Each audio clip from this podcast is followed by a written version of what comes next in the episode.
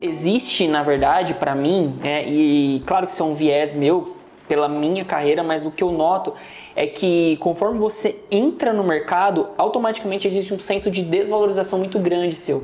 Então, ah, é médico novo, ah, não, é muito, é muito novo, ah, é, esse, ele não faz nada, acabou de sair da residência e tal. Isso destrói o psicológico da pessoa. Aí você fala assim, não, beleza, mas eu tô aqui, tô ganhando meu dinheiro, eu, eu sei que eu tenho valor. Não, logicamente, eu também sabia do meu valor. Mas você é impelido a pensar que você não pode cobrar mil reais na sua consulta.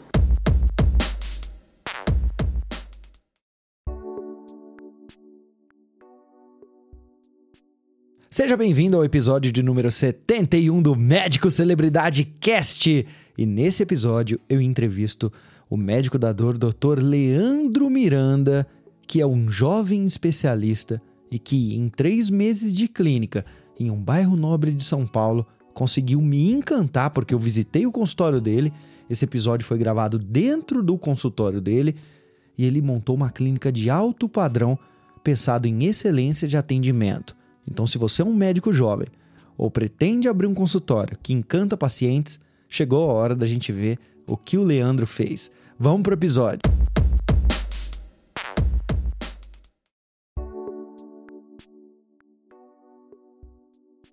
Leandro, há seis meses você estava numa residência. E hoje eu visito uma clínica, que se eu não me engano são quatro ou três salas, uhum. em um dos locais mais valorizados aqui de São Paulo. E você, seis meses depois de uma residência, você monta uma clínica de alto padrão uhum. e empreende pouco médico faz o que você fez. Seis meses depois de residência, empreender e no alto nível. Uhum. O que, que você tem diferente deles?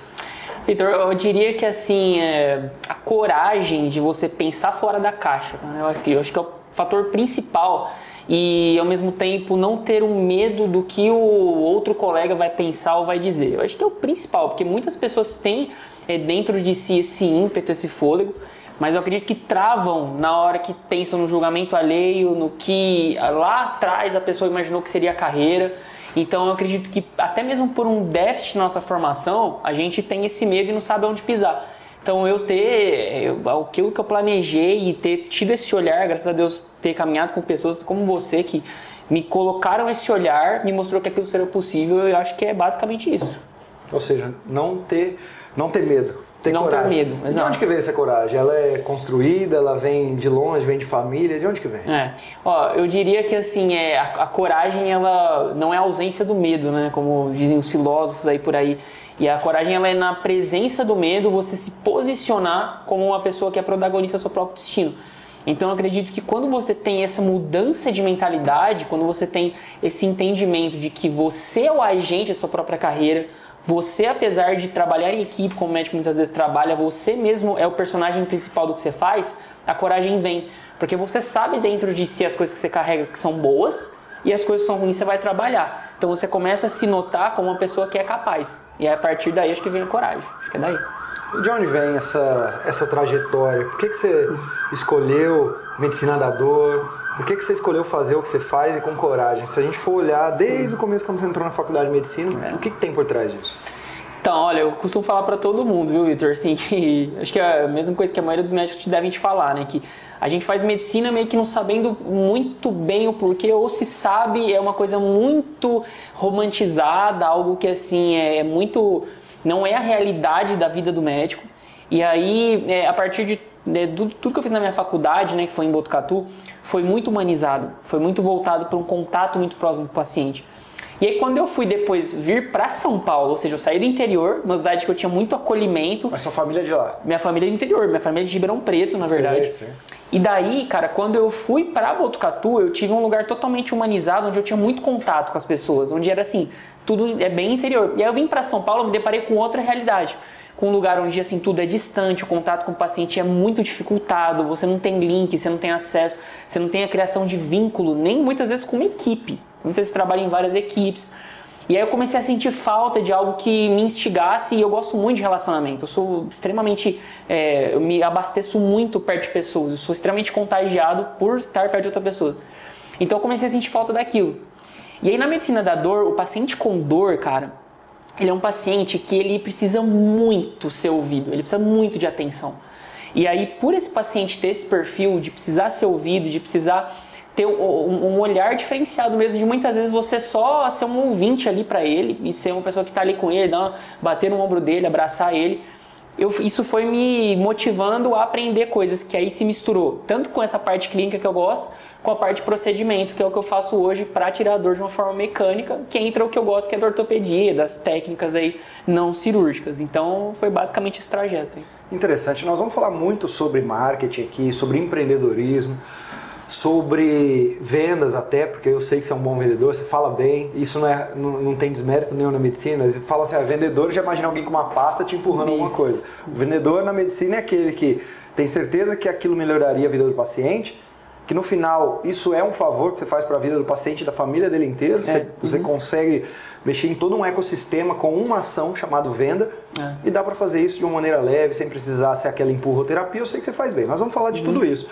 Mas antes, eu acho interessante, porque quando eu falei que eu ia falar com você, algumas pessoas próximas, que são médicos, alguns alunos também, falaram, ah, vou entrevistar esse, fulano de tal, fulano de tal, vou entrevistar o Leandro, medicina da dor. Você acredita que tem muito colega teu que não tem noção do que é medicina da dor? Tem uma noção muito vaga. Uhum. É, para um médico que não sabe bem o que é medicina da dor e quais são as oportunidades, que eu acho que isso é interessante do podcast. Uhum. O resto é mediquinês, ele aprende é, por aí. Sim. Quais são as oportunidades de se formar, de se especializar na medicina da dor? Uhum. O, que, o porquê da medicina da dor? O que tem de diferente das outras especialidades? É. Isso é uma coisa muito interessante, você falou, e eu estava até pensando esses dias quando eu estava vendo o YouTube, tava, eu fico vendo vídeo de ultrassom, de procedimento. E aí, cara, eu tava vendo, pasme, Vitor, eu vi um vídeo, cara, que o cara tava fazendo um procedimento há 14 anos atrás, cara, um vídeo dos Estados Unidos, da, da gringa tal, um cara fazendo todos, é, tudo aquilo que ele tava fazendo há 14 anos atrás, tá lá, Pain Medicine, que era assim, medicina da dor. Aí eu falei assim, cara, isso chegou no Brasil agora, há 5 anos, e os caras estão lá há 14 anos fazendo um monte de coisa, fazendo e acontecendo um monte de técnica, coisa que no Brasil hoje a Anvisa sabe, esperando um monte de protocolo para ser aceito, como é natural, mas assim, a gente está muito atrás. Então, o que eu diria é que é, um, é, uma vanguarda, cara, é uma coisa muito nova e que com certeza esse informado precisa cogitar, precisa pôr na mesa para entender como que ele pode trabalhar com isso. Por quê? Por que eu digo isso? Porque você consegue ter tanto um perfil clínico quanto um perfil intervencionista. Por exemplo, aqui mesmo na clínica, tem eu que faço bastante procedimento intervencionista, então infiltração, bloqueio, mas tem também outro médico, que é o Dr. Daniel, grande amigo meu, que ele faz mais a parte clínica, que ele é parte mais de medicamento, né? E claro que os dois aspectos vão se combinar, mas querendo ou não, cada médico acaba, acaba tendo um viés de abordagem diferente. Então, por isso que eu acho que a pessoa que está entrando agora na medicina, e até mesmo os outros colegas, isso não é raro de acontecer, cara, de ter outros colegas, você deve ver, né, que estão lá em alguma área e vão para medicina da dor, porque consegue ter esse perfil muito abrangente, de conseguir fazer muita coisa. Por exemplo, o cara que trabalha hoje com medicina da dor, Victor, ele consegue fazer coisas no ambulatório, aqui na clínica, por exemplo, eu faço infiltração de joelho. Mas porventura, se é uma senhorinha de idade com asma, diabética, hipertensão, um monte de comorbidade, eu levo para o hospital. Então eu estou no ambiente hospitalar, trabalhando com equipe, eu faço procedimento lá, consigo trabalhar com reembolso, com um monte de coisa que às vezes também é muito interessante. Então, assim, cara, é um universo muito aberto. E aí, assim, só para finalizar essa, esse raciocínio, é, quando a gente fala de medicina de dor, dor é um sintoma, né, cara? Dor é um sinal um sinal de dor. Então, quando é, isso também é uma jogada que, né, falando do marketing, né, assim, que para nós médicos você precisa ter essa sacada, que você consegue abranger tudo. Você consegue abranger a parte da neurologia, a parte da anestesia, a parte da a formação te dá tudo isso. Te dá tudo isso. Claro que você chega em um momento onde você não pode ser tão superficial e que, dependendo da, da coisa do que você está tratando, você vai encaminhar. Então, isso é uma coisa que quem quer trabalhar e ter esse olhar para medicina da dor precisa ter ter assim, não, peraí, chegou esse momento que eu vou levar para o especialista na, da neuro, da ortopedia, mas a grande maioria, 70% dos casos é conservador, cara. Então, assim, bate a porta lá do cliente na, na ortopedia, dor, dor na coluna. Ah, você quer dar neuro, dor de cabeça. Beleza, 70% do consultório dele é, é coisa conservadora. Que é isso que a gente faz na medicina dor. Pega esse 100% e é isso que a gente vai buscar tratar. Quais são, em miúdos aqui, cinco, seis principais demandas que o médico da dor tem no dia a dia? Ó, disparado, tá? Não que seja esse o diagnóstico, mas é dor no corpo todo, então entende-se fibromialgia. São mulheres acima de 40 anos com perfil de sofrimento psíquico extremamente gra grave e que buscam é, um auxílio diagnóstico para fibro e um tratamento. Então, fibromialgia. Reumatos então te indicam também? Reumatos acabam indicando, exato, porque muitas vezes é um paciente que para o reumatologista, dependendo do reumatologista, tem um perfil de tratar mais outras coisas, então artrite, não sei o que. Então, às vezes ele acaba passando, ah, vou te passar um médico da dor, ou então mesmo paciente, muitos pacientes estão conhecendo esse universo hoje e acabam vindo é, tratar com, com a gente, com o médico da dor. Dor na coluna, muito forte também, carro-chefe, dor de cabeça, dor no joelho e dores, vai, quinto lugar, aí acaba sendo meio difusa, que eu tô pensando na minha realidade, no meu N, né? Dor no joelho, é, eu já, não, dor no joelho eu já falei. Dor no ombro, cara, acho que é o meu grosso, assim, que tem mais. Sei, ou seja, paciente reumato, da reumato, da neurologia e da ortopedia, geralmente são pacientes que vêm uhum. tratar com o médico da dor também. Exato. Maravilha. E como faz marketing para medicina da dor? Cara, é uma coisa que. Aí tem que perguntar pro Vitor Jaci, né? Só Mas eu, é... Só. Cara, é muito bom. Mas assim, é claro que a gente aprende no seu curso, né? Aprende com toda, todo mundo que ensina hoje marketing médico. E eu acredito que o marketing médico, para mim, cara, ele foi um ajuste muito fino. É, mesmo até de como eu falo, como eu me posiciono, com quem eu me comunico, quem é o meu perfil de paciente, quem é esse pessoal que tem essas dores. No meu caso, cara, eu precisei entender muito que quem quer me ouvir é a mulher com mais de 40 anos. Então, assim, eu preciso entender quem é a pessoa que eu estou me comunicando, porque a comunicação é como você ensina, né? Não é o que eu estou falando, é o que o outro está compreendendo. Como que ela se conecta comigo. Então, a partir do momento que eu entendi o perfil do paciente, eu entendi como eu iria comunicar. Então, por exemplo, é uma que você ensina muito nos, né, nas aulas, né? Então eu vou pegar a dor no joelho, eu não vou falar exatamente sobre como, por que, que ela vai melhorar da artrose. Eu vou falar que ela vai poder agachar e brincar com o netinho dela no final de semana sem ter dor. E até mesmo é importante fazer entender isso, porque na hora que você conversa com o paciente, é o que muitas pessoas não entendem, é a mesma coisa. Você vai tratar e vai abordar ele desse, por esse mesma, essa mesma faceta. Então eu acredito que, resumindo basicamente, você precisa entender quem é a pessoa que você quer conversar. Maravilha, pelo jeito então você assistiu realmente Médico Celebridade, não tá, Assisti, tá, não, não, não apenas se inscreveu. Você está falando aqui tríade do benefício, que a gente fala muito, né? Então, qual que é o benefício de eu tratar uma enxaqueca? Se você for pegar o benefício funcional do negócio, você vai ter menos ou vai aliviar suas dores de cabeça ou até vai, eh, não vai ter mais essa dor. E aí o médico ele para nisso. Ele acha que ele tem que comunicar isso. Uhum. Olha, nós vamos tratar, muitas vezes focado na questão técnica do negócio, nós vamos tratar sua enxaqueca e, vai, e você vai ficar sem dor. Ótimo. Só que tem uma coisinha no cérebro humano que eu acho que talvez a gente veja com algum certo defeito. Que a gente, quando ouve só a questão técnica, só a questão desse benefício funcional, não desperta desejo. É. E aí você vai entrando em camadas superiores. Depois do funcional, o que eu tenho? Dimensionado. Que é falar, olha, ao não ter mais dor, de cabeça, ou igual você disse, do, do, da senhorinha com dor no joelho, que vai poder agachar e brincar com o neto. Ao não ter mais dor, mais dor no joelho, você consegue brincar com o seu neto. Aí eu vendo mais. Por quê? Uhum. Eu não quero ter dor no joelho, mas eu, o que toca meu coração é brincar com meu neto. E aí você vai, você pode até uma camada à frente. Benefício funcional, benefício dimensionado e a gente tem depois o benefício psicológico. Uma mulher que, não, que, sente menos dor ou não sente mais dor no joelho, que brinca com o neto, que impacto psicológico isso causa nela? Nossa. Se sente talvez mais amada, ela vai doar mais amor, ela se sente mais útil no dia a dia dela, ela se sente mais o que psicologicamente? Muitas vezes mais produtiva, até mais bela, até com. com ela se sente empoderada. Uhum. E aí você conecta na última camada que é toda a psicológica. E as pessoas não entendem. Seus colegas eles focam o quê? Primeiro que nenhum dos três benefícios geralmente eles conectam. Eles conectam uhum. no serviço. Ó, vem aqui, faz uma terapia, faz aqui um procedimento, vamos uhum. fazer um injetável. Mas espera lá. O que a pessoa quer? Ela quer brincar uhum. com o neto, ela quer se sentir mais empoderada. Então eu vi, vi que você fez ali o médico celebridade, muito é bem. Isso. E vamos lá, só que para fazer uma mídia social de uma medicina voltada para a dor, se for para mim que você tem esse nível de conversa, o que, que você vê que na mídia social é aquilo que realmente o paciente depois liga e fala, olha, eu vi isso aqui e resolvi agir? Cara, olha só, é engraçado, né, que até uma, uma coisa um pouco difícil que foi, demorou pra gente entender, né, até o pessoal que dá que trabalha com a gente, a Luísa, o pessoal que faz, né, realmente pega o grosso disso. a gente viu, cara, que são duas coisas, principalmente. Então, é responder perguntas que para o paciente, no nível de consciência dele, é, não é muito bem elaborado, ele não entende o que, que é aquilo exatamente, ou se ele identifica uma neblina. Dá um exemplo para mim. Por exemplo, é, vitamina C melhora a imunidade?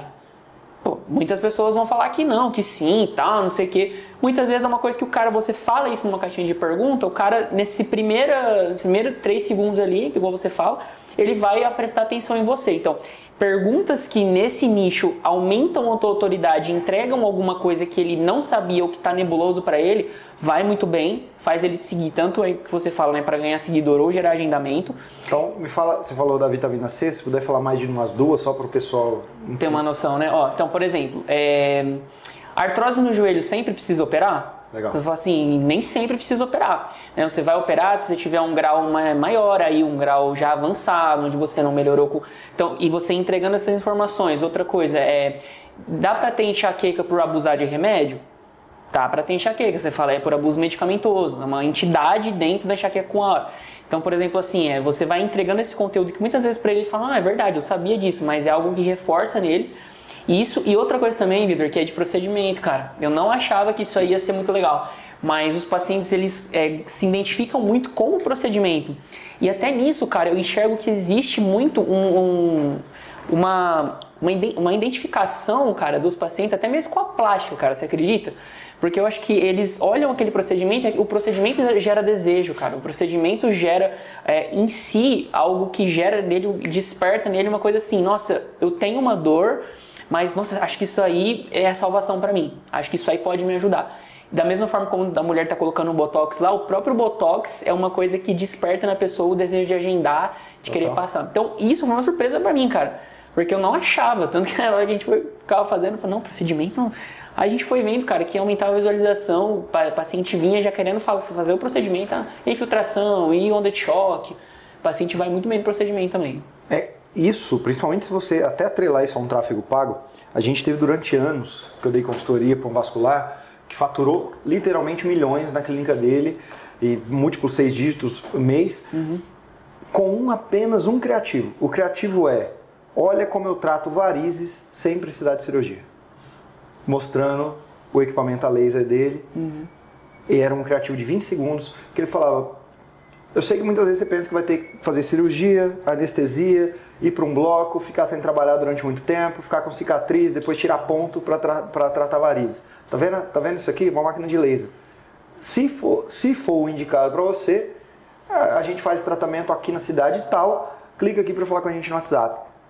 Por quê? Porque se a gente for pegar a essência do marketing, para conteúdos de venda, Diferente do conteúdo de engajamento. O conteúdo de engajamento eu preciso dar algo muito útil para reciprocidade. Então eu dou uma dica que ele coloca, ele coloca ali no dia a dia dele, ele fala, opa, melhorei minha qualidade de vida. Obrigado, doutor. Eu ensino para ele alguma coisa, eu informo ele alguma coisa que ele não sabia e se sente grato. Uhum. O conteúdo de venda, ele precisa parecer uma oportunidade. É igual eu, quando eu falo para o médico assim, o telefone do seu consultório toca desse jeito, sua secretária atende assim, alô, e aí o paciente fala, eu vou pensar, ela fala, tudo bem?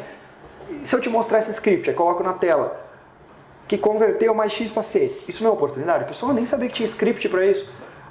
Quando você mostra o procedimento, não precisa nem mostrar o paciente, só falando, dá para tratar isso sem isso. Uhum. Você tem ali, eu estou vendo alguns, alguns equipamentos, você tem ali um de. Que você até onda, onda de choque, ultrassom. Onda de choque. Parece que o Neymar usa um tratamento. Usou, fez um catar aí. É onda de choque, qual que é especificamente o nome? É, então, é terapia por ondas de choque mesmo. E, na verdade, ela não dá choque e ela emite ondas piezoelétricas em uma, um curto intervalo de tempo, uma alta intensidade, né? E é basicamente ela penetra o tecido e regenera, cicatriza ali as lesões. Maravilha. A gente não precisa falar essas questões técnicas que, que ela geralmente trata? A principal demanda que vem? Ó, ela trata dor no cotovelo, então tendinite, né, epicondilite, tendinite do aqui do antebraço, trata bastante uh, dor na coluna, dá para usar bastante também. Dá para usar para dor no, no calcanhar, né, para esporão, facite plantar, diversas coisas assim, cara. Muita, muita abrangência. Esse paciente que vem tratar dor na coluna ou a dor no cotovelo, geralmente ele acreditava que só com cirurgia ou com fisioterapia? O que, que é que ele, que ele, mais, que ele mais assim, entende que ele precisava recorrer? Exatamente, cara. Na, na grande maioria das vezes ele fez físio, ele fez ali as sessões e ele não reabilitou, ele não fez o processo de. Porque assim, grande maioria, vamos colocar, vai, um exemplo das hernias de disco grande parte delas são reabsorvidas, né, nem na nossa coluna. Esse paciente ele acabou gerando ali pela, pela hernia uma maior sensibilização. Hoje na medicina da dor, por exemplo, aí a gente sabe que é isso que acontece. Pela lesão que tem, a, toda a região em volta fica hipersensibilizada e aquilo gera um estímulo maior de dor.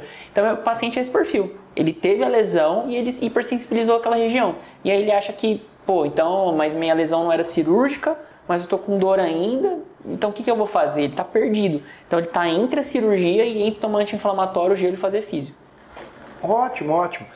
Imagina um criativo, então uma pessoa está em casa, dor na coluna recorrente, já fez muita sessão de fisioterapia, acha que só que vai ter que recorrer à cirurgia. Saber que existe um tratamento para a coluna, esse só mostra, não fala nada técnico, só uhum. mostra um equipamento que sou médico, sou médico da dor aqui em São Paulo, um tratamento que a gente tem, tem utilizado para pacientes que não precisam recorrer à cirurgia nem fazer fisioterapia. É, não sei se a fisioterapia aí entra, talvez precisa, uhum. você que vai me falar depois. Uhum. É, clica aqui para saber mais. Eu te garanto, São Paulo, olha o tamanho dessa cidade. É. Eu te garanto que milhões ou talvez algumas centenas de milhares de pacientes iriam olhar aquilo como uma oportunidade. Lembra quando existe uma maneira então de tratar varizes sem cirurgia, anestesia, assim, assim, assim é, o paciente olha para aquilo, ah, é? Isso é uma oportunidade, precisa ser encarado como oportunidade. Uhum. Por isso que quando você falou, eu, eu postar o procedimento traz paciente. Por quê? Primeiro tangibiliza, mas porque também gera uma oportunidade, principalmente esse tipo de, de equipamento que você tem, que não, é, não são coisas que já estão batidas, uhum. são coisas que muitas vezes o paciente nem sabe que existe. Uhum. E aí quando ele, ele entende que existe, aquilo é uma oportunidade. Uhum. Então, cada vez mais é, utilize isso, principalmente até em tráfego pago, para escalar, né? E eu sei que você anda fazendo o tal do tráfego pago, você participou lá do, da nossa mentoria. Exato, eu conheço muito aí fiz... do seu. Ah, não, fiz lá. do seu meandro. Eu tô aqui até porque o Indica falou: ó, é... ele é bom, cara, vai lá. Eu já é. imaginava, eu já conheço. Depois é igual você, você vai. É. Acho que com meia palavra você já reconhece quem vai tem potencial, quem não tem. Né? É, na vida a gente Tô vai aprendendo com você, Vitor. Tô aprendendo, sempre aprendendo. Boa. Na vida a gente reconhece. Fala para mim, que tipo de campanhas tem colocado no ar? Uhum. Como é que tem sido essa experiência? Tá. Vou falar assim, vou abrir o playbook aqui pro, pros caras, hein, meu. Cara, assim, o que tem dado muito bem para nós é, são criativos com exatamente esse perfil de pessoas que nós temos mapeado, e isso é uma outra coisa que eu falo para quem está acompanhando. Mapeie o paciente, porque aí você consegue definir e entender o dado que o tráfego está te entregando. Então, por exemplo, eu vejo lá que é quem está mais agendando. Cara, batido, assim, 95% no consultório. Mulher com mais de 40 anos. E eu, isso eu tô falando não quem vem agenda. Eu tô falando quem tem ticket médio e, que tem, e quem gera retorno para o serviço. É, não é consulta, não. Né? É, é, é, quem faz o volume da coisa. Então, mulher, aí beleza. O que, que a gente fez? A gente pegou essa, esse perfil, essa mulher de 40 anos que mora na Zona Sul e que tem convênio Bradesco. Tem convênio? Tem convênio. Porque funciona, cara. Pra medicina da dor funciona convênio. Reembolso. Reembolso, tá? Mas aí aqui é uma isca para a pessoa vir e ter o atendimento, conhecer o serviço e gerar a credibilidade, a confiança para que ela faça. Tanto as coisas que a ANS não reconhece pelo reembolso, como por exemplo as ondas de choque, todos os outros tratamentos, mas também é uma oportunidade para ela ter o valor do reembolso. Mas lembrando que a grande maioria dos pacientes hoje paga para depois ter o reembolso, né? Que, então é, é, o que é a forma como eu trabalho aqui. Então Sem risco nenhum sem risco nenhum. Eu vejo que tem dado muito certo assim. Até porque as operadoras têm jogado um jogo muito mais difícil ultimamente para ter, enfim, aí já é um outro capítulo. Mas então, basicamente são criativos onde a gente coloca esse perfil de mulher, onde a gente coloca essa persona, né? Então a mulher lá com uma dor na coluna, agachada e fala assim: você sofre de dor na coluna? É, agende aqui 100% pelo seu convênio. Aí tem a fotinha do convênio e lá, tratamento com médico da dor, nutrólogo, nutricionista, é, enfim, isso daí, esse criativo é essa foto. E o outro criativo é, são vídeos falando exatamente isso que você falou, que a gente viu que dá muito certo também. Então, gente, pode seguir o Victor aí, que o cara é bom, o cara sabe o que. Antes de eu já falar o que deu dado certo, ele já viu que dava certo. E é exatamente isso. A gente fez um pra, por exemplo, é, dor na coluna, que é falando assim: é. Eu estava segurando ao lado do aparelho e falando assim: está cansado de sofrer de dor na coluna? Esse aparelho aqui pode ser a solução para os seus problemas. Clica aqui embaixo para agendar com a minha equipe e iniciar sua melhora hoje. Então ah, foi basicamente isso aí, trouxe muito paciente, principalmente esse mês passado. Aí adiciona o sol, o sol sem cirurgia.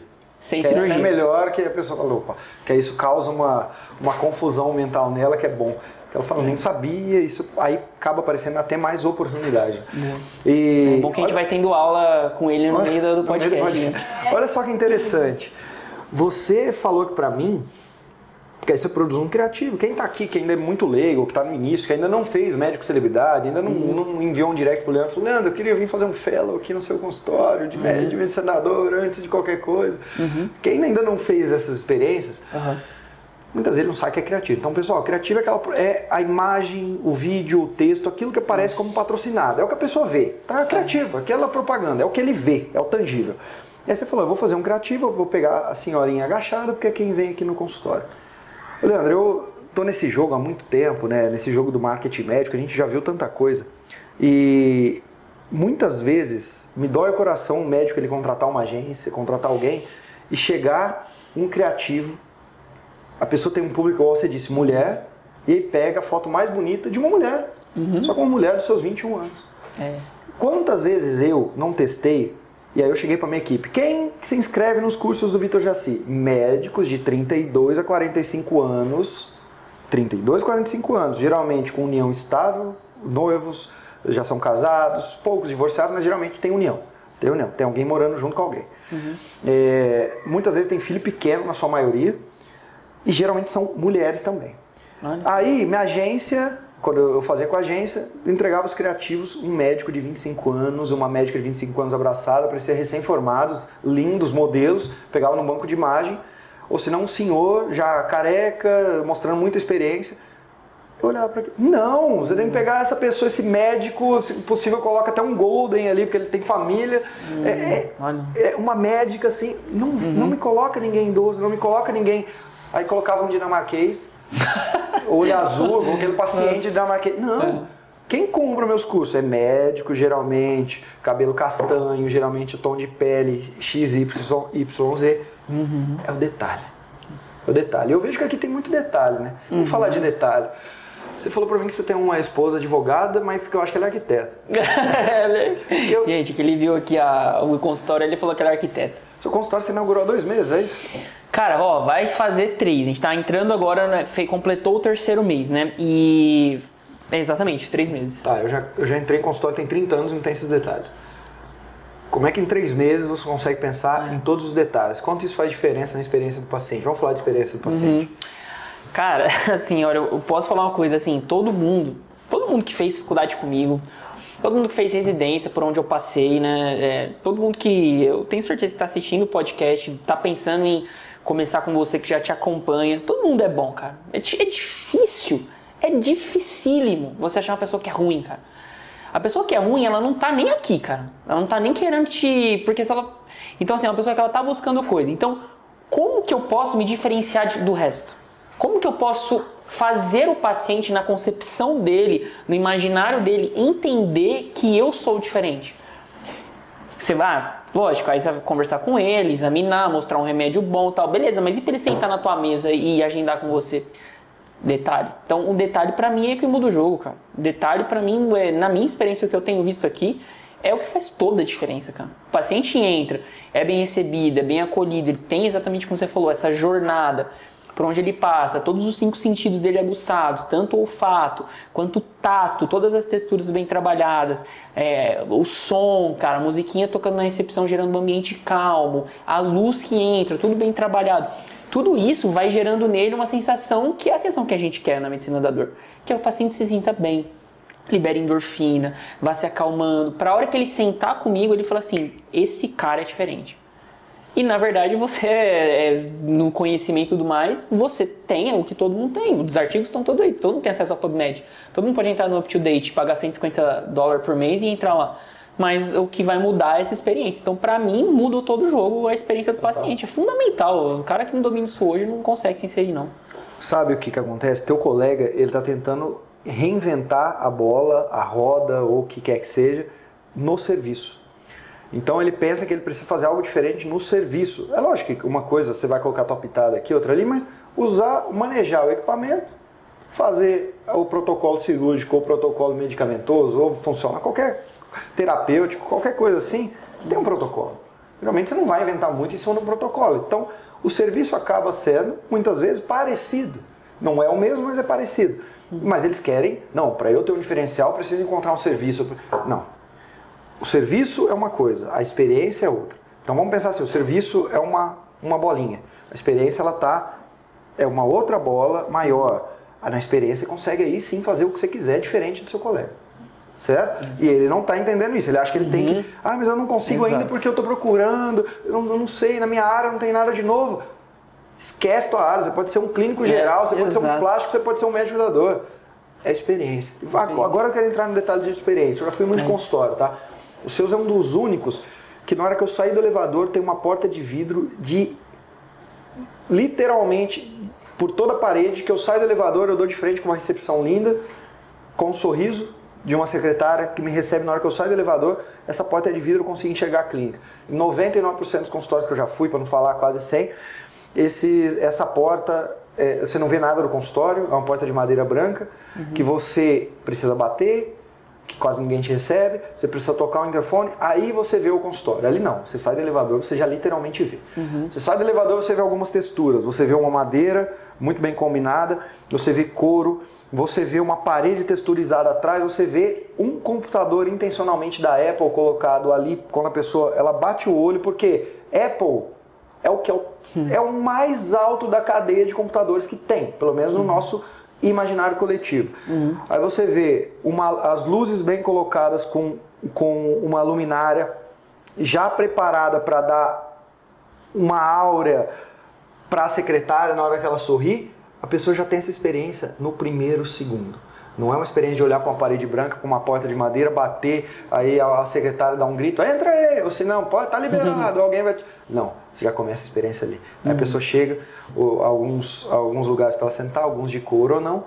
Aí ela chega, passa na recepção, já tem, ganha um kitzinho dela, que eu vi, maravilhoso, entra numa sala pré, talvez consulta, uma sala de, que, é, que vocês chamam de sala VIP. Sala VIP. Então, imagina, o que, que é sala VIP? É aeroporto. Uhum. O que, que eu vou fazer na sala VIP? Meu senhor, você está cansado? Vem para a sala VIP descansar. Você quer comer alguma coisinha? Vem para a sala VIP.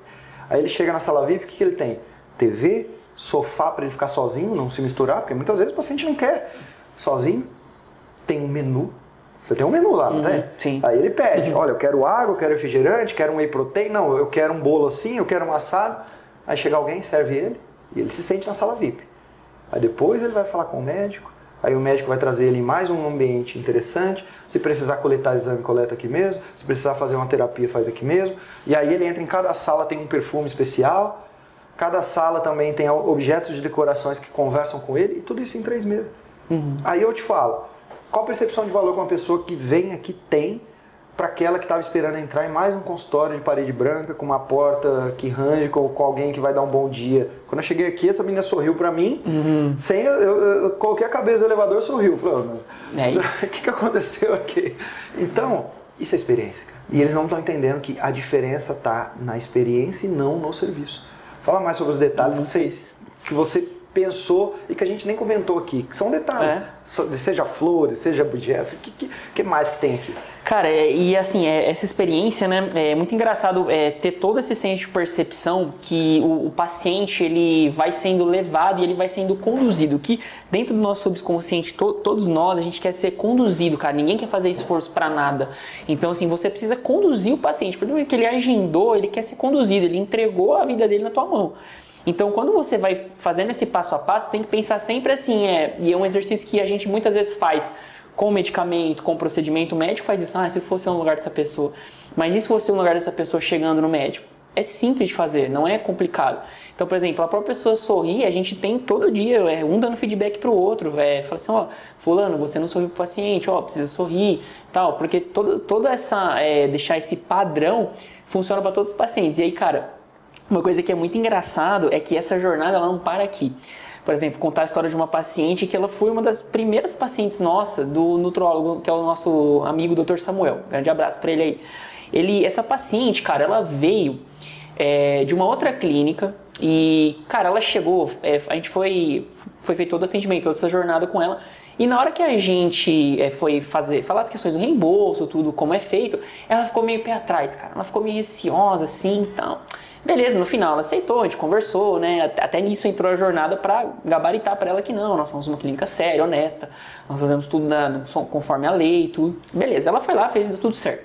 No retorno dela, Vitor, ela teve um acidente, cara, muito grave. E ela não conseguiu vir, ela estava vindo pro consultório.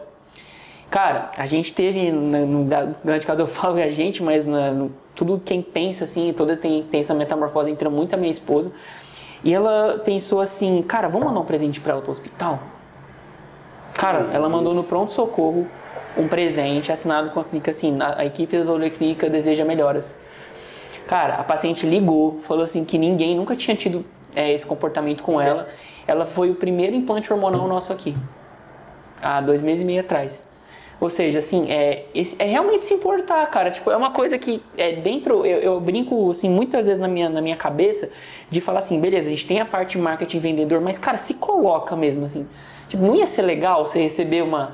Ah, mas aí muitas vezes soa como invasivo. Cara, não, porque a pessoa ela vai sentir acolhida, vai sentir amada. Então essa jornada, cara, ela não para só aqui. Aí você tem que pensar em vários detalhes, tipo assim, cara, mandar para a pessoa é, como ela fez o procedimento, como que ela está se sentindo, se está tudo bem. Paciente que liga, você responde. Você tem paciente que fica todo dia é, mandando receita, fala para trocar receita que acabou, tá? Cara, assim, é esse cuidado mesmo e essa jornada ela não para só aqui. Você tem que pensar em todo o trajeto do paciente, né? Então, Total. É isso. Você já ouviu falar missão, visão e valores, que o pessoal das relações públicas, marketing é. também trabalha muito. Qualquer clínica se tivesse como valor central, se colocar no lugar do paciente, não precisava, não precisava escrever mais valores.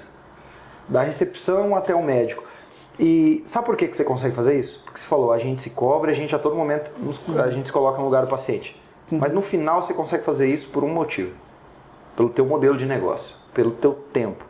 Se você tivesse, você concorda comigo, se você tivesse tomado uma decisão é, um pouco diferente, vamos atender por convênio aqui, ou vamos abrir uma clínica popular da dor.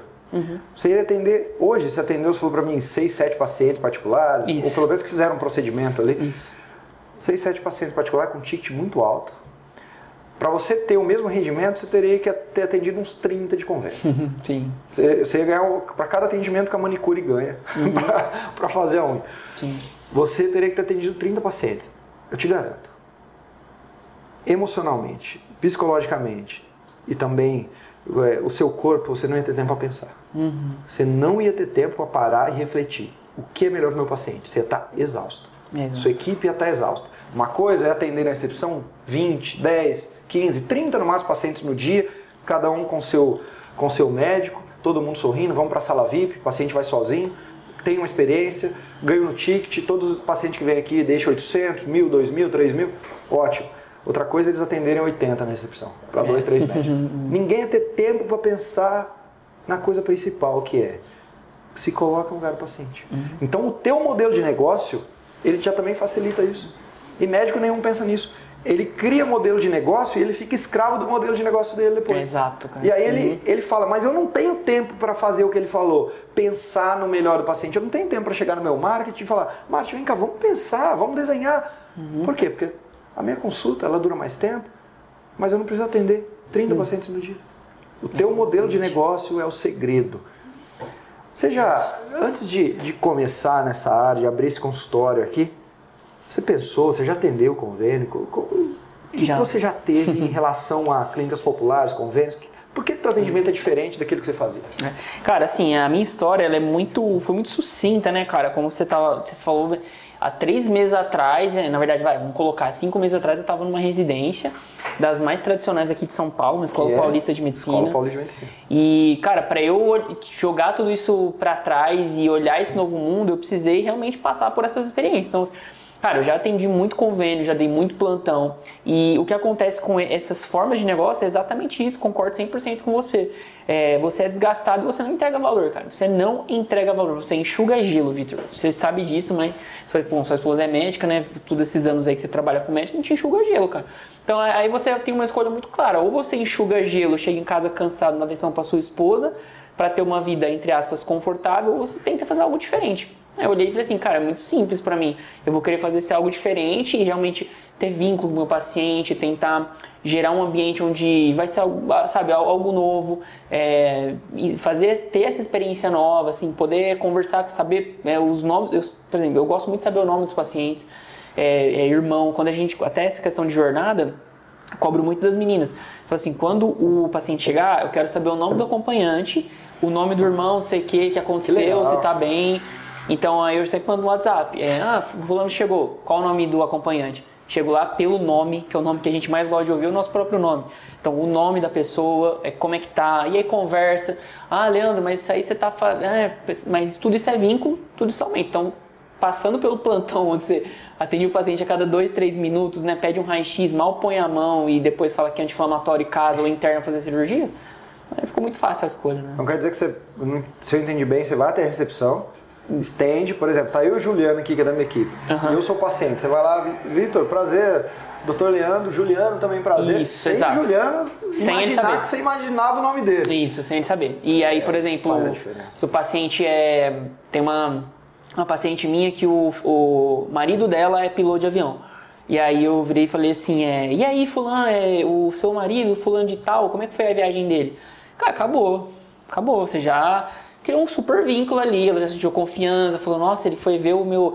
Aí é, ele sabe o nome do meu marido, sabe que ele é piloto de avião, nossa. lembrou disso há duas semanas atrás, que no prontuário a gente escreve isso lá, marido, tal, piloto de avião. A hora que você vai fazer a infiltração no joelho, ela não vai ter dúvida se você vai é. fazer certo, porque você sabe até o nome do marido dela. Total. Então eu penso, penso muito assim. Muito bom. Então a gente falou de experiência aqui, que o ouro está na experiência e não muitas vezes no serviço, que é o que o pessoal fica imaginando que precisa inventar a roda. Uhum. Só que a gente precisa vender isso aí. O paciente chega até você, ele gostou do seu marketing, ele veio aqui, teve uma experiência ok, mas você vai vender um protocolo. Uhum. Que venda não é ruim. Eu não sou é paciente. Eu vou colocar então uma, uma, coisa até mais valiosa do que o próprio Vitor Jaci. A minha filha é sua paciente. Uhum. Você não atende uma criança de dois anos, mas é, uhum. é hipotético. É, minha filha é sua paciente. Minha filha ela tem enxaqueca. Isso está causando nela uma baixa autoestima, porque na escola ela tem crise, na escola, ao ter crise, ela, ela tira notas piores porque ela não consegue acompanhar a turma, ela acaba ficando socialmente um pouco mais reclusa, ela sofre um, um certo tipo de bullying e eu vejo ela em casa, ela até de alguma maneira um pouco depressiva por conta disso. Uhum. E, e eu já tentei, já fui em alguns médicos que faziam uma medicina um pouco mais tradicional, sem terapia, sem qualquer tipo de, de procedimento vinculado só coisas medicamentosas, e a gente viu que maqueia por um tempo, mas depois. E aquilo está se tornando um ciclo que eu não quero que minha filha sinta isso mais. Uhum. E você vem aqui e vai propor para ela um tratamento. E esse uhum. tratamento não é de graça. Não tem que ser. E não é. E também ele não é um valor de. Ah, é o valor de um frango assado, né? Não, não é, é bem assim. É. A gente está falando aí de algumas centenas ou até milhares de reais. Uhum. Vamos colocar mil reais, que seja. E aí, vender. O que é vender na medicina? É eu ter certeza que aquele tratamento é o mais indicado e no final, eu, pai, eu paguei mil reais, mas não. Eu ganhei uma filha mais saudável, mais feliz, com autoestima é, lá em cima, talvez até começando um namoro porque ela estava reclusa, eu ganhei uma uhum. filha que talvez até na escola vai conseguir tirar notas melhores e me custou mil reais. E eu estou feliz em ter pagado. Eu tô, doutor, obrigado. Uhum. Obrigado. Eu poderia ter gastado esses mil reais com qualquer coisa. Eu gastei com isso e que obrigado. Então vender é bonito desde que o paciente necessite. Na empurroterapia, essa é a venda. Só que isso tem técnica. Não é a gente chegava assim, ô Vitor, sua filha aí que tá com dor, ela vai precisar fazer isso, tá bom? Assina aqui. Isso não existe. Uhum. Tem todo um, um jogo que muitas vezes o médico, ele, todo mundo faz, mas ele muitas vezes não está ciente que ele faz, mas faz. Mas faz. E você tem o teu jeito de fazer. Uhum. Se a gente pudesse mapear, eu sou o paciente agora. Uhum. Vamos fazer um teatro. Como é que você vem? Uhum. Como é que você faz? Qual, qual é o teu jeito de, é. de introduzir isso? Cara, assim, um ponto é, principal, até brinco com o pessoal, assim, que é a gente tem um aproveitamento alto aqui nas vendas, sabe? Graças a Deus a gente tem conseguido é, fazer o paciente entender exatamente isso que você falou, né? Que é, ele tenha o dinheiro dele para investir em algo. Ou ele vai investir em 90 mil caixas de Dorflex, ou ele vai investir num tratamento que vai ser bom para ele. Ou ele vai investir numa artrodese de coluna daqui a 10 anos, ou ele vai investir num tratamento que agora pode ajudar muito ele a reabilitar, fazer exercício físico, perder peso.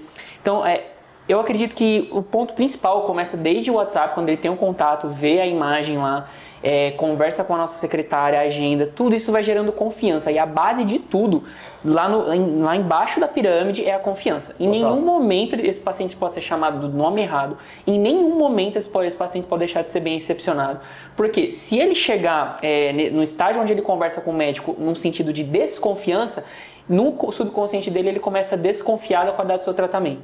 Então, quando tudo isso é feito de uma forma muito bem estruturada, e é por isso que a gente tem um, uma, tá tendo uma média muito boa de aprovação aqui, é, fica fácil de você fazer o pitch final. Porque basicamente você vai falar assim, ó, tem uma coisa muito boa, uma coisa muito ruim, qual que você quer?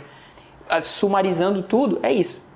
Agora, se você falar dentro da minha consulta, eu separo muito bem em dois polos. O polo Leandro médico, então, por exemplo, a hora que eu começo a falar das terapias e dentro disso eu já começo a colocar várias vantagens, várias desvantagens e eu sempre empodero o paciente.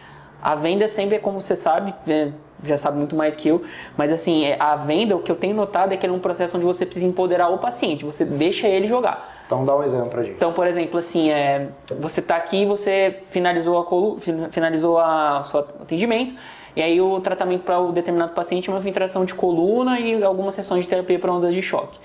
E aí você começa a mostrar para ele, fala assim, ó, é, eu acredito que você tá, você começa sempre pelo nome do paciente, então eu sempre é, fulano de tal, Vitor, você, eu tô vendo que é um cara que se cuida muito, você vai na academia, nossa, sua pele, nossa, caramba, cara, como é que você faz para ter uma pele assim? Queria muito ter uma pele igual a sua. Eu acredito que para você, me fala o que você acha. Então sempre tô jogando para ele. Sim, eu falei, é, ele.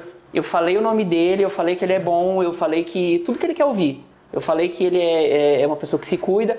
E aí, como ele é uma pessoa que se cuida, eu falei assim, mas e o que, que você acha que você tem que fazer para sua coluna? Assim como você fez aqui.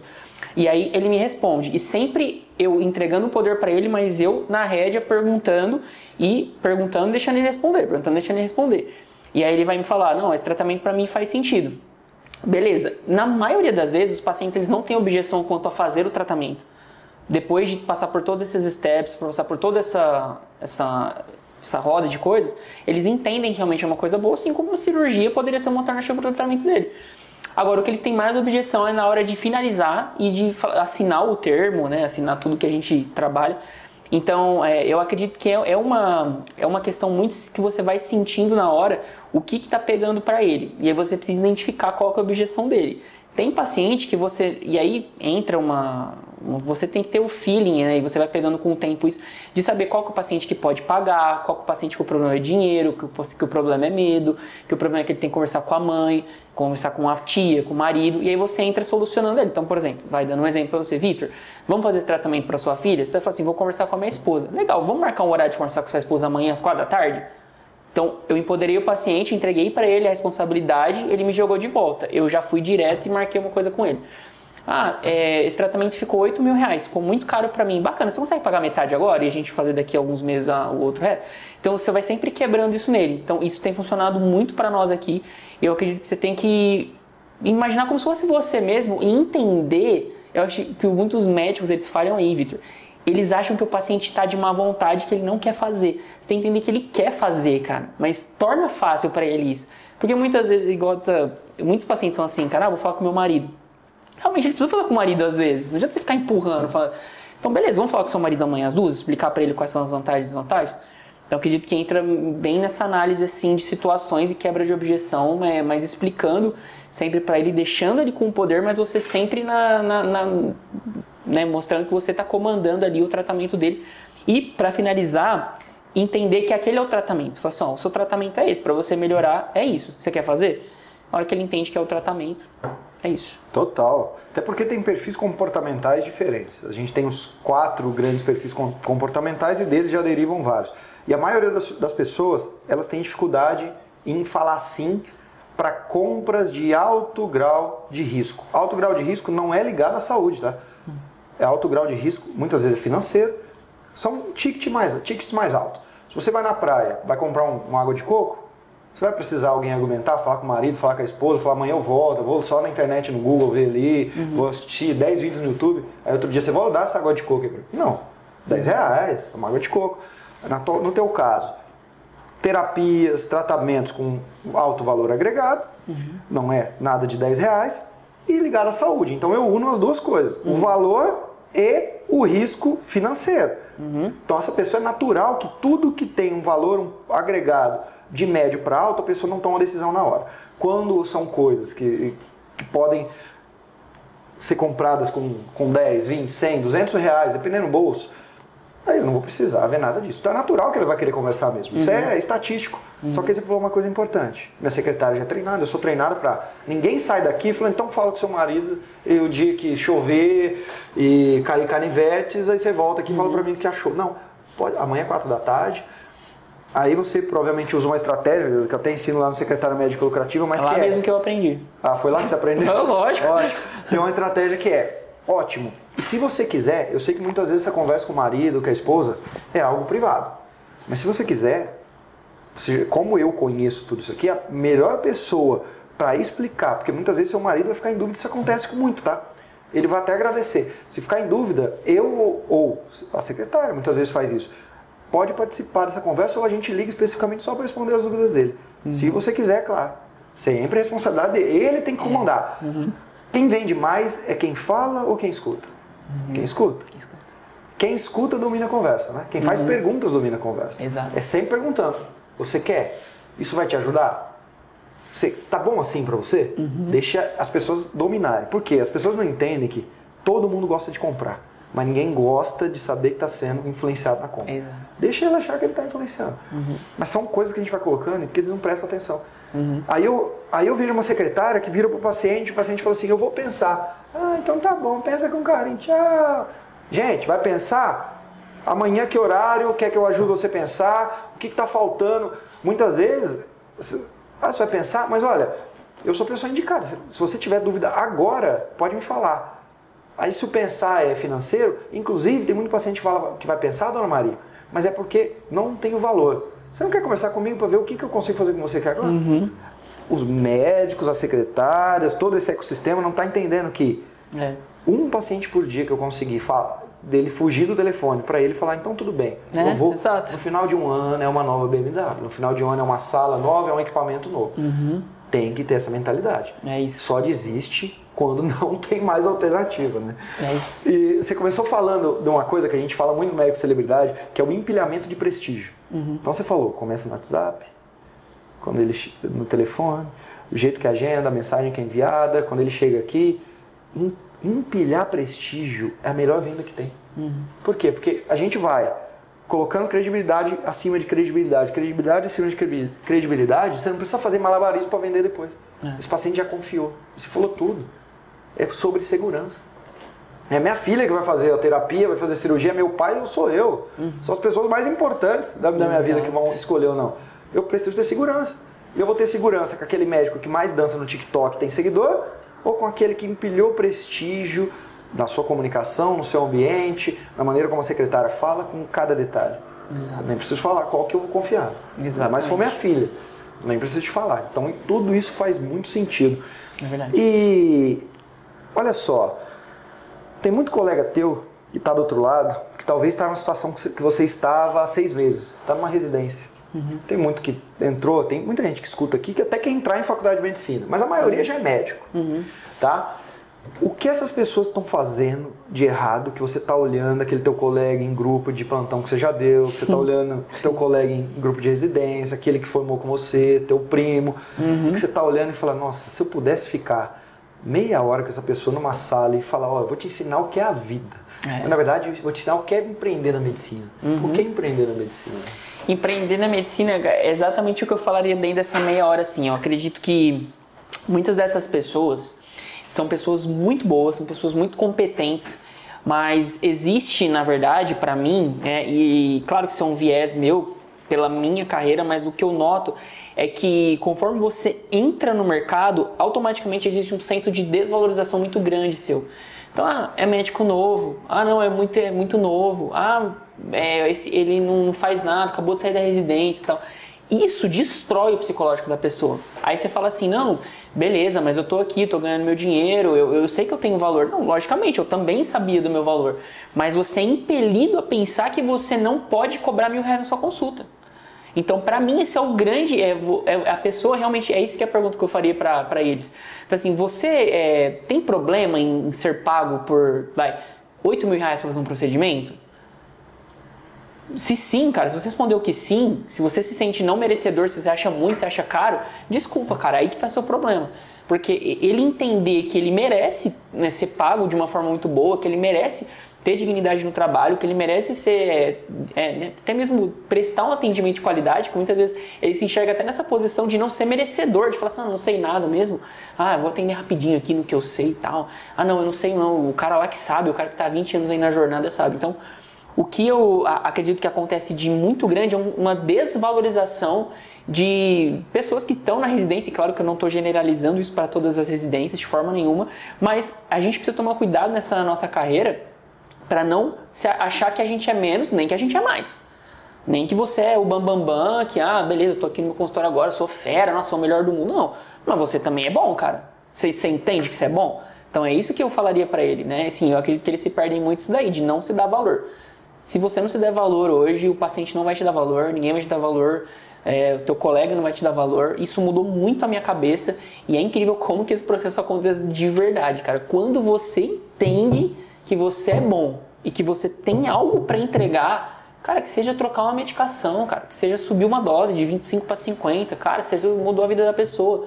Aí você fez aquilo com um sorriso, abraçou a pessoa, conversou, chamou ela pelo nome, falou que a família dela é linda, falou que ela é uma pessoa incrível, que ela merece muito na vida dela e que tudo. Pronto, você já fez a mudança e é por isso que você merece aquilo que você está almejando. Eu acredito que é isso. Total que você gosta? Você gosta de São Paulo, pelo que eu São sabendo? Paulo, gosto de São Rogério Paulo. Ceni. Rogério, gostou opa, muito. Não, Rogério. Aloysio, Luizão. Aloysio, Luizão, Miranda, Mineiro, ó, tri, Ó, você Trimundial. Eu gosto de futebol. Futebol Carro, tênis, o que, que você gosta? Gosto, gosto de carro demais, né? Gosto de tênis, eu tô começando a praticar agora. Sei. Mas fala uma coisa que você gosta muito. que eu gosto muito de, cara, de ficar com a família, cara. Gosto muito, assim, de. Você tá falando mais de hobby, né? Assim, É, jogar eu- futebol, cara. Tá, mas vamos pegar ficar com a família. Você já viajou com a sua família? Já. Pra onde? Já fui para Estados Unidos, para Orlando, né? Para. Barcelona. Já foi pra Barcelona? Já Que fui legal. Barcelona. Você ficou em um hotel lá, em um Airbnb? O que, que foi? Fiquei em Airbnb e em hotel, os dois. Você gastou, na viagem toda, com passagem aérea, viagem, você gastou uns 1.200 reais, mais ou menos? Com a viagem toda? É. Para um dia, né? Não, para Pra um a viagem toda. Viagem você não gastou 1.200 reais. Não. Talvez gastou 30, 40, Era mais, 20 é. mil, alguma Por coisa aí. assim, né? Uhum. Você se arrependeu? Não, de forma nenhuma. Você estava do lado das pessoas que você ama, num lugar especial, e vale, valeu a pena Valeu a pena. investir esse, esse, esse valor. A pessoa que tem enxaqueca faz sete anos, que está sentindo mal. Fazer três, quatro sessões de álcool que vai diminuir a dor dela. É barato ou é caro? Aquilo que você faz. É barato ou é caro? Por que, que o médico ele dá, ele dá valor no- na BMW, na Mercedes que ele tem, muitas vezes até no Porsche, Uhum. ou, ou no carro que ele tem? No, tem muito médico ele tem com- Compass. É o carro do, Compass é é, carro é o médico, carro do médico. Ele dá muito valor em uma viagem, ele vai por Orlando, vai pra Disney, leva a família. E eu vou te falar, é legal viajar com a família. Você amou. É Uhum. legal, é legal ver o São Paulo ser campeão da Libertadores, mas vou te falar que você daria muito mais valor se você tivesse 7 anos com enxaqueca a melhorar isso, se você tivesse 10 anos com uma fibromialgia, se você tivesse 20 anos com uma dor no cotovelo, você daria muito mais valor em investir isso para sarar ou para melhorar essa qualidade de vida do que em todas as coisas que a gente falou. Só que todas elas custam muito caro. E o teu colega, ele olha para aquilo que ele faz e ele acha que não custa caro. Olha a diferença que ele faz na vida dos outros. Se ele começar a colocar o foco aí, além de se olhar e falar eu sou capaz disso e eu mereço, mas começa a colocar o foco na, pessoa do outro lado. Você É acha que ela acha caro ou barato não sofrer mais com essa dor? Se ela Nossa, pode pagar. Acha barato. Eu quero agora, se eu tô com enxaqueca, ô, ô Leandro, quanto que é? Cinco sessões disso, mas vamos tentar, Vitor. Vamos. Agora. É isso, vamos Ah, cima. Vitor, mas tem gente muito pobre. Eu sei, mas.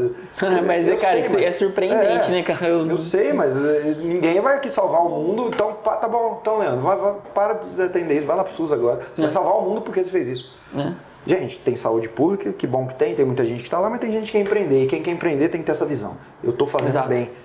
Se, é, se tem pessoas que estão indo para Disney agora gastando 30, 40, 50 mil reais, por que, que eu não posso cobrar mil reais de uma coisa que eu sei fazer bem, que eu vou tirar uma dor dela? Sem dúvida. Então, sem dúvida e, nenhuma. E uma coisa que também que entra muito nisso, Vitor, que eu tô até pensando agora, cara, é que é outro, um outro ponto que a gente não olha, que é tem os hard skills, que é as coisas que a gente Tá. aprende na, na, naquilo que a gente tem. Só que você tem soft skills também. Por exemplo, assim, como que eu quero montar um consultório, como que eu quero ser, vai, beleza, fiz, fiz é, residência, estou operando, mas e a minha equipe? Como que eu lidero ela? Como que eu tenho estratégias para falar com a minha secretária se ela chegar atrasada? Como, que você faz isso? Como que eu faço? Eu faço soft skills total e tentando contornar aquela situação. Então, por exemplo, fulano, você é uma pessoa muito boa, nossa, eu estou muito feliz com você. É, fala o nome de novo, fulana, olha, a semana passada que você fez aquilo é muito legal. E, por exemplo, nosso paciente aqui, ele fica muito feliz se ele chega e tem alguém na recepção. Imagina se ele chega e você não está lá porque infelizmente se atrasou. Então você não acha que para o seu nível tanto que você é boa e para aquilo que a clínica quer entregar, você não, não, acredita que seria interessante você talvez acordar um pouco antes, né? Porque assim, afinal de contas você, pô, tem demonstrado ser uma profissional excelente. O que você acha?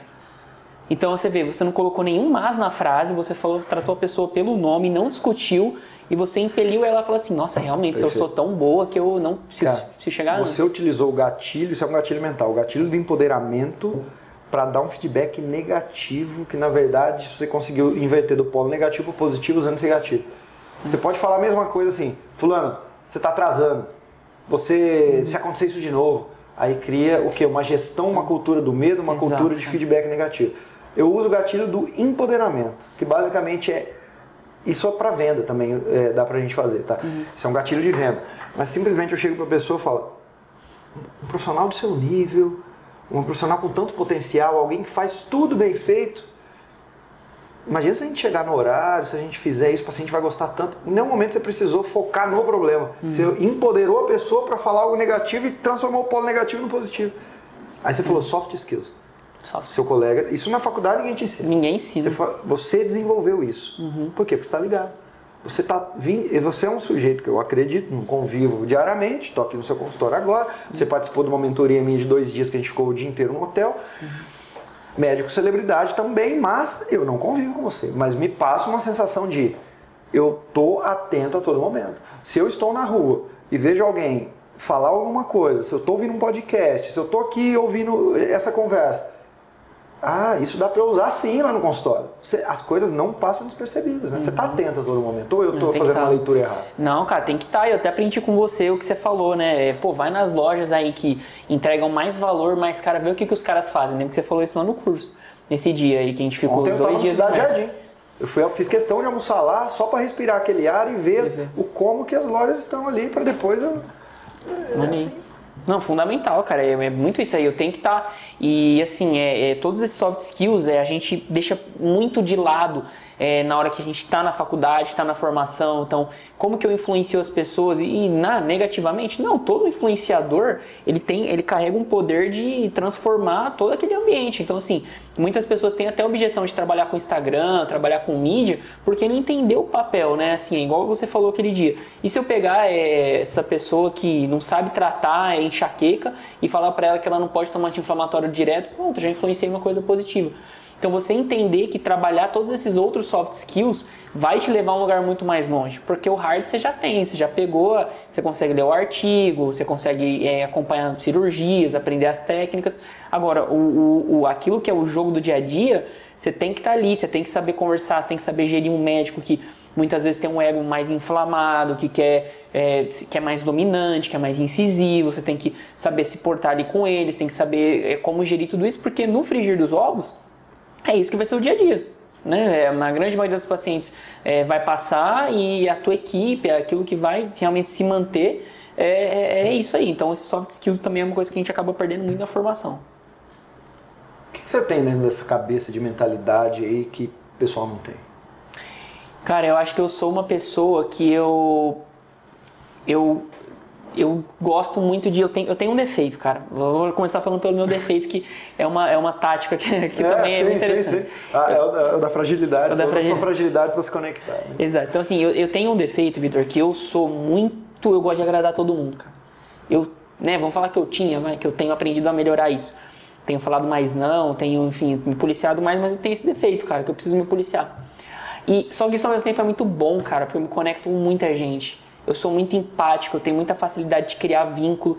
Então, a hora que eu começo a tratar o paciente, começo a realmente. E, e, tudo isso, de, por um lado, é intencional, por um lado, eu quero aquilo, mas por outro, sou eu, por outro, eu sou assim. Eu, gosto de conversar, de me sentir bem, de fazer outra pessoa se sentir bem, de ela gostar do que eu falo, de gerar um bem nela. Então isso é uma coisa que eu acredito que eu tenho que é um grande trunfo meu, cara, que é gerar esse vínculo e até mesmo igual você falou da venda e tal. Às vezes é uma coisa que eu tenho dificuldade, cara, porque eu fico tão é, tão é, sem maldade, sem, e não é nem a palavra maldade, mas sem é, muita intenção, é, que na hora que eu falo, por exemplo, assim, nossa, o tratamento é isso, ficou tal. Eu tô realmente, assim, usando algumas táticas, mas eu criei tanto vínculo com a pessoa, cara, que essa pessoa, assim, é, eu até, cara, falo assim um número, eu tenho 85%, cara, de, de aproveitamento, assim, em venda que eu, de conversão, é cara, quando, quando, é eu e a pessoa aqui no consultório. Então, assim, é, porque eu acredito que esse é da, da minha mentalidade, eu realmente quero fazer a pessoa se sentir bem, e aí entra um defeito, né? Que é por eu querer agradar a pessoa, mas por um lado é uma qualidade, que eu também quero agradar demais e faço ela se sentir muito bem, né? Então eu tenho que dosar esse defeito, mas que ao mesmo tempo é um pouco de qualidade. Todo trunfo tem seus dois polos, positivo e negativo. É isso. Mas ele não ele continua sendo um trunfo, se bem utilizado. Eu também sou assim. Empatia e, e sempre se perguntando, cara, eu tô incomodando, eu tô, eu tô fazendo melhor, Ei, eu tô. Cara é, Tô puxando muito saco. É tipo sempre antecipando uma uhum. consideração que eu faço. Isso as pessoas uhum. enxergam como detalhe, como acolhimento, como atenção. É, é algo positivo. Tem o, o, polo negativo, mas é algo positivo. A gente está finalizando aqui, mas antes nós temos uma folha em branco aqui. Essa folha em branco se chama gestão. Uhum. Você tem uma clínica grande aqui. Uhum. Em um dos locais mais, não digo nem caro, mas mais valorizados de São Paulo. Uhum. É valorizar. É, é, não é barato ter essa estrutura que você tem aqui. Então é, você precisa é ter uma gestão. Você tem equipe, Sim. você tem é, financeiro, você tem tudo aqui. Essa folha está em branco. O que, que você começaria a escrever para esse médico, seu colega, que precisa gerir um consultório? Eu escreveria duas coisas, cara, que são é, quatro palavras, duas coisas. A primeira é gestão ágil. Gestão ágil é quando você traça objetivos a curto, médio e longo prazo e esses objetivos flutuam na mesa. Então, principalmente quando você tá, quando eu criei aqui, né, quando a gente abriu, essa gestão precisou ser muito ágil. E é você que faz. Então, é eu e minha esposa, né? Então, uma hora que um objetivo no primeiro mês era captar 60 pacientes, em dois dias ele virou 120. No outro dia já virou 60 de novo. No outro já virou 50. Então essa gestão é muito ágil. Mas você tem que estar tá olhando para a meta. Você tem, você tem que estar tá olhando para a meta. Então, meta, por meta e ela, o meio muitas vezes que você vai alcançar ela. Então, por exemplo, ah, eu quero fazer uma campanha aqui de que eu vou fazer um chá da tarde para pessoas idosas. Igual a gente, fizeram? A gente vai fazer o primeiro agora dia Legal. 25 de maio. Muito bom. Então, chá da tarde. Fala como foi. Vou fazer, vou, vou mostrar para você lá.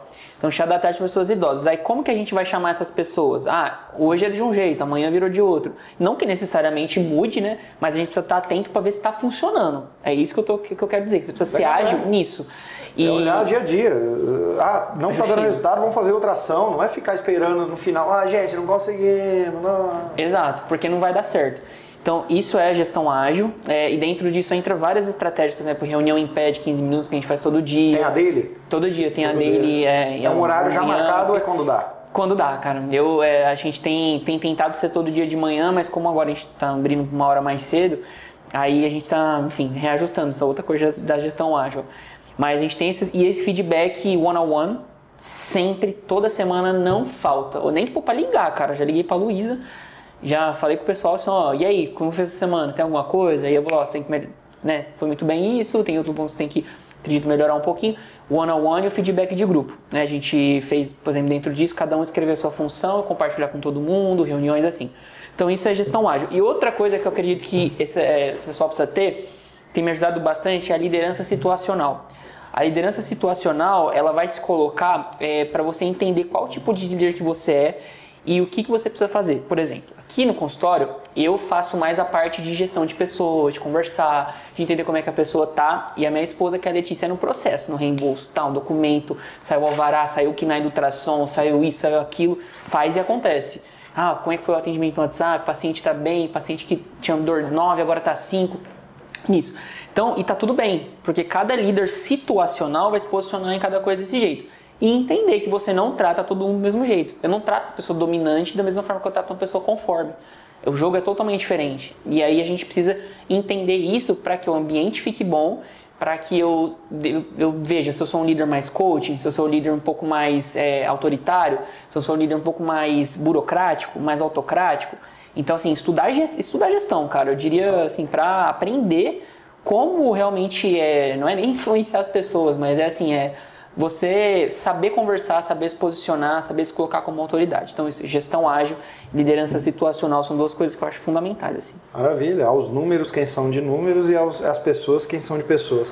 É entender a fortaleza de cada um, principalmente quem tem sócio, igual muitas vezes a esposa, é. o marido, ou quem tem até gestor dentro da clínica, mas talvez seu gestor ele tem totalmente o perfil comportamental ligado a números, processos, igual você falou, minha esposa, muito provavelmente conforme, uhum. é, ela deve ter alto ali tem toda uma cabeça processual, já você é influente, gosta de falar, de estabelecer conexões, então uhum. eu vou dar uma planilha para você ver, para desenvolver o processo? Não, uhum. eu vou te passar agora a relacionar. Muito bom, é muito bom, Leandro. Eu já vou me despedir antes de você aqui do pessoal, do Médico Celebridade Cast, e como de praxe, a gente sempre deixa uma última pergunta, e dessa vez a pergunta é, medicina, estamos em meados de 2023, mas essa clínica aqui vai durar até 2080 no mínimo. Então isso vai durar. Só que a partir de 2024, 25, 26, está entrando uma nova leva de médicos. Como é que você enxerga o futuro da medicina? É claro, essa medicina empreendedora, negócio de medicina. Uhum. Como é que você enxerga? Tá ruim, tá indo para um, um, um caminho bom, ou tá indo para um caminho ruim? Como uhum. é que você uhum. enxerga? Então, cada ano, né, se não me engano, são 50 mil novos médicos se formando, né, um contingente absurdo. Cara, eu enxergo, assim, falar alguém que estava no mercado, né? Tipo, troquei agora há um ano, seis meses. É, eu enxergo como uma coisa muito saturada para quem tem cabeça fechada. Para quem, para quem não quer se diversificar e não quer fazer, é, conhecer pessoas como o Vitor, ouvir esse podcast, cara, não sei, é, aprender medicina para comprar terreno, para investir em cabeça de gado. Para quem não diversificar é, o modelo de trabalho da de negócio, para mim eu vejo como um de, fim derradeiro, cara. Fim derradeiro de plantão, cada vez pagar menos, cada vez trabalhar mais, condições piores. Agora, eu vejo como um, um super mar aberto, um oceano azul mesmo, cara, para quem quer empreender. Para quem fala assim, não, deixa eu, deixa eu conhecer o Vitor, não, o que, que esse cara fez? Né? Pô, deixa eu ver esse médico aqui e tal, o que, que ele fez? Deixa eu pegar igual. Então, assim, eu vejo como para quem quiser bater cabeça e quiser achar que a faculdade é boa, beleza, eu fiz faculdade na USP e tal, também fiz faculdade pública, e aí? Não acontece nada, não te dá nenhum poder, não te coloca... Na... A Unesp não te deu nada. Não deu nada, assim, foi muito boa, mas é isso, acabou, tchau, teu diploma tá aqui e se vira. Então eu vejo como um oceano azul para quem realmente fala assim, não, cara, ó, deixa eu olhar para dentro de mim, será que eu putz, será que eu não preciso melhorar mais alguma coisa? Será que se eu fizer isso aqui diferente, não consigo ter mais qualidade de vida, ajudar melhor meu paciente, ganhar mais dinheiro? Porque tá tudo bem ganhar dinheiro. E para quem entender também que está tudo bem ganhar dinheiro, tá tudo bem ganhar mais de 100 mil reais por mês, tá tudo bem é, andar com, né, com seu, seu carrão aí, dar qualidade de vida pra sua família. Então, para a pessoa que pensa assim, beleza. Se ela pensar que ela tem que ser modelo tradicional, igual aquele senhor de, né, que está lá no centro cirúrgico com 70 anos, tá tudo bem também, mas esse mercado está cada vez mais recluso. Isso não tem dúvida nenhuma.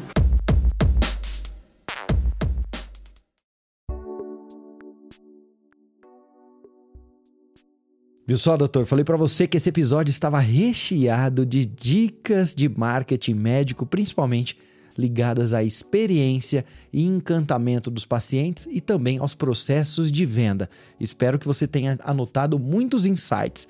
E do mais, para você que quer viver de consultório particular e viver confortavelmente de consultório particular, fica sempre aquela minha dica: se inscreva no curso mais completo de marketing médico que existe, que é o Médico Celebridade.